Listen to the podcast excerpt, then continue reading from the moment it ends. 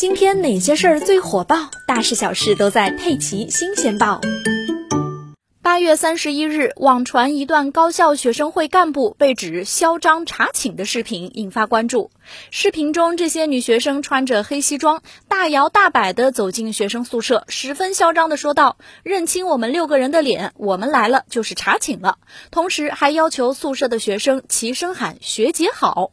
网友们纷纷表示：“啊，这查寝搞得像黑社会出街一样。”据了解，涉事学校为黑龙江一所职业学院。一名校方人员表示，网传查寝视频内容属实，事情发生在去年十月，是该校二级学院学生会干部在查寝过程中发生的事儿。目前，学校多个部门已经介入调查。